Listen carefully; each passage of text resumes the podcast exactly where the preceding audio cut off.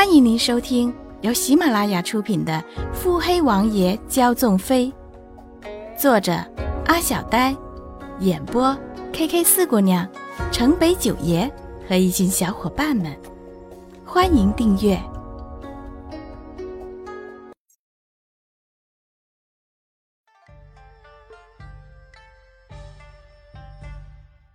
第八十三集。三哥，你此番回京，可不是为了吓唬宫里那两位吧？洛云珏手执黑旗，稳稳落子。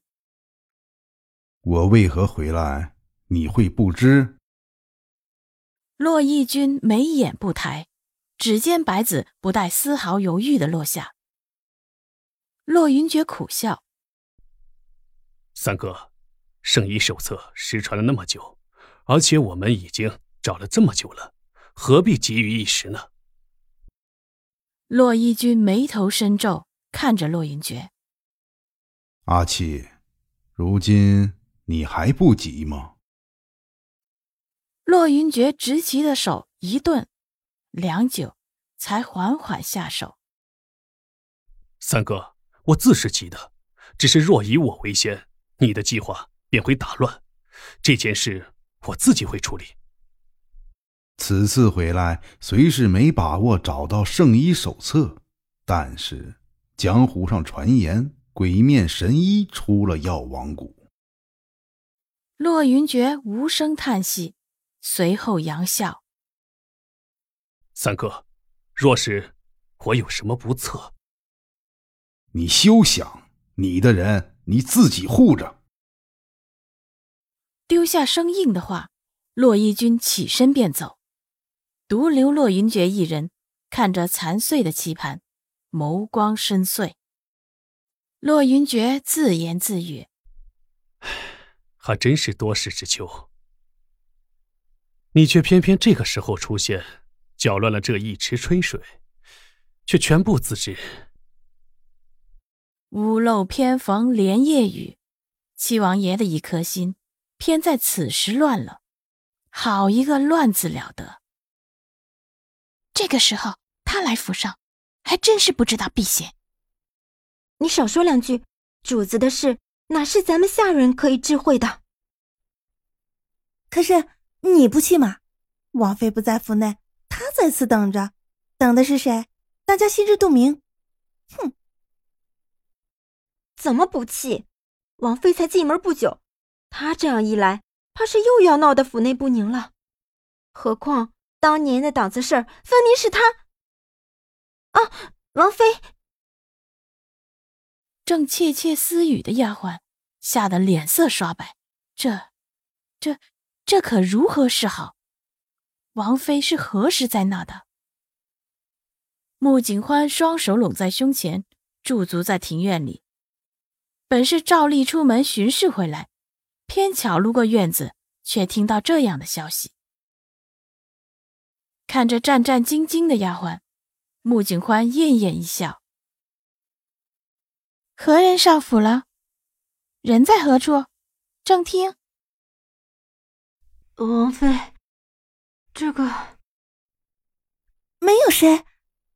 嗯，那个，看这支支吾吾的，想来是极不愿让他知晓的人呢。穆景欢暗暗挑眉。人，人在后院书房了。穆景欢看向后院书房的方向，那里向来只有落云珏去。看来这人是极不愿与自个碰面的了，还是只想见那心念之人呢？穆景欢抬步走去，身后的丫鬟互相对视，这下完了，要出大事了。墨斋内有俏佳人望穿秋水，望煞芳心。听门弦响动，眉上戏贾染春。只见一端庄婉约的人微微扶礼：“皇婶有礼了。”西念瑶面色冷然，峨眉蹙紧：“怎么是你？这墨斋原向来不让外人进来的。”穆景欢黛眉舒张，低低的笑。皇婶说笑了，瑞王府有客上门，身为女主人，本就该作陪，不是吗？一语双关，直直挑明自己是王府的女主人。西念瑶清高冷笑：“哼，穆小姐，这端王妃的位置，你大可放心的坐着。”哦，我是要多谢皇婶大方吗？哈哈哈，你口口声声的皇婶，不就是想说我跟云之间的辈分差距吗？穆景欢蹙眉，我一直以为自己这般叫您是为了提醒您，您早已是有夫之妇了呢。西念瑶娇柔的眉目上，终于有些维持不住了。若不是此时我已嫁了他人，这端王妃的位置怎么可能落到你一个商家女头上？穆景欢几乎要喝彩。虽是第一美人，到底还是皇家女子，可不止一张脸而已。皇婶，您大可与王爷双宿双栖，这王府，这王妃，谁又稀罕？我嫁入皇家。本就是为了我爹之死。西念瑶眼神闪了闪，极力摆出镇定的样子，对穆景欢的话嗤之以鼻。